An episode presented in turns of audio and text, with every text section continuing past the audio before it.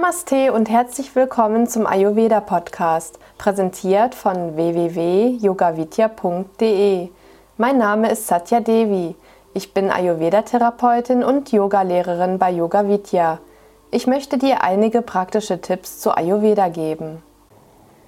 Die Kindheit aus Ayurveda-Sicht. Die Kindheit wird im Ayurveda der Kapha-Zeit zugeordnet.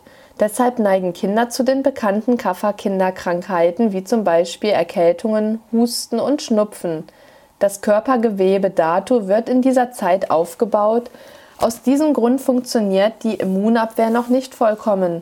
Kinder sollten sich körperlich noch nicht viel betätigen und keinem psychischen Stress ausgesetzt sein. Oft erwarten Eltern schon viel zu viel von ihren Kindern. Andersherum gibt es Eltern, die ihre Kinder aus Zeitmangel stundenlang vor den Fernseher setzen oder ihnen Computerspiele geben. Liebe und Aufmerksamkeit für das Kind sind eine wichtige Voraussetzung für eine harmonische Entwicklung. Eltern sollten möglichst lange das Kind liebevoll im Herzbereich des Körpers tragen, anstatt es im Babyalter schon im Kinderwagen vor sich herzuschieben. Kinder brauchen einen sicheren Ort, wo, sich, wo sie sich voll und ganz in verschiedenen Bereichen entfalten können. Talente sollten erkannt und gefördert werden. Die Kindheit wird im Ayurveda in drei Phasen eingeteilt. Die erste Phase. Von der Geburt bis zum vollendeten ersten Lebensjahr. Ab dem sechsten Monat sollte das Kind außer Muttermilch auch mit Fruchtsäften ernährt werden, da Muttermilch kaum Vitamin C enthält. Wichtig zu erwähnen wäre an dieser Stelle noch, dass Kuhmilch von Kindern bzw. allgemein von Menschen nicht gut vertragen wird.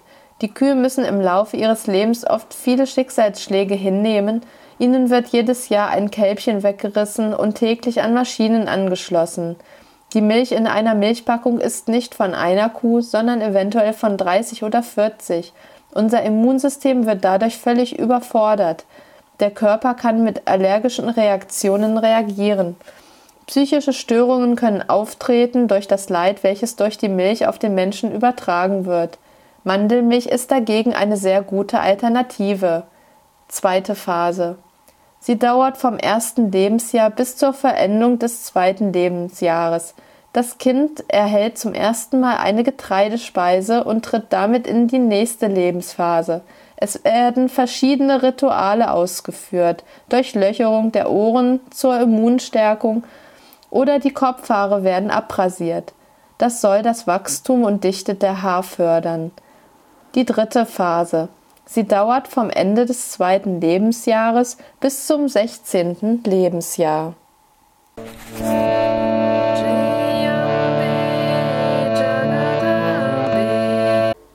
Das war die heutige Ausgabe des Ayurveda Podcasts. Mehr zu Ayurveda, Yoga und Meditation, auch zu Seminaren und Ausbildungen auf unseren Internetseiten www.yogavidya.de.